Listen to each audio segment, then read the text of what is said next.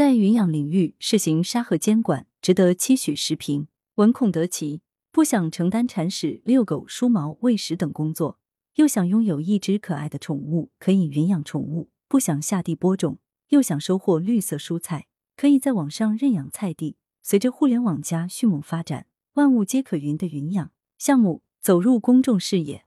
三月二十四日，南国早报。现实生活中，受主客观条件限制。很多人不方便或是不想直接认养宠物或种植农产品，但又想获得相关需求的满足，迅速发展的云养项目提供了愿望实现的可能。通过直播，认养者可随时随地观看自己的云养对象，不但能获得心灵上的慰藉和满足，而且还增加了对相关产品的好感和购买欲。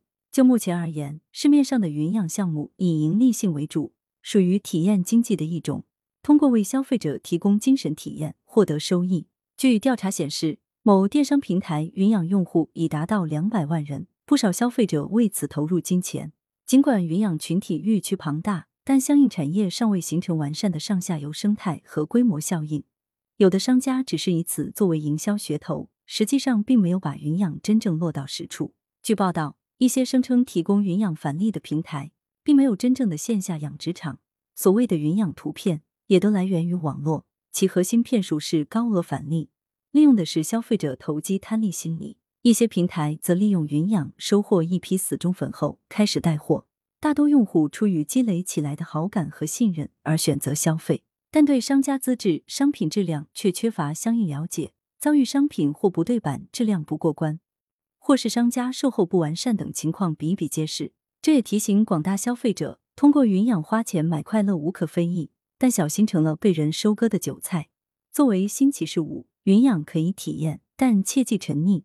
一旦涉及购物、投资等情况，也要擦亮眼睛，切不可感情用事。更不能忽视所谓高回报背后的高风险。云养作为一种新兴业态，呈现出迅速发展的态势，无疑要得到一定保护。但一个社会对新生事物的包容，不应被曲解为对消费陷阱的纵容，避免消费者被当作韭菜。既需要压实相关平台主体责任，更需要有关部门在保护与监管之间寻求最佳结合点。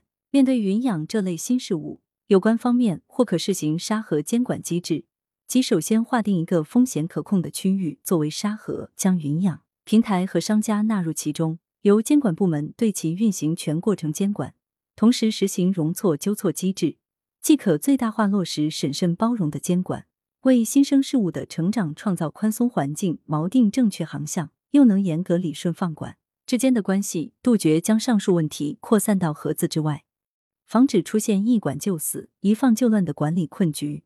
云养产业方兴未艾，在国外成熟应用的沙盒监管模式，同样有待实践的检验。从平衡保护和监管辩证关系、提高治理效能的角度来说，在云养领域试行沙盒监管，不失为一个参考思路和办法。值得人们期许。羊城晚报时评投稿邮箱：wbspycwb 点 com。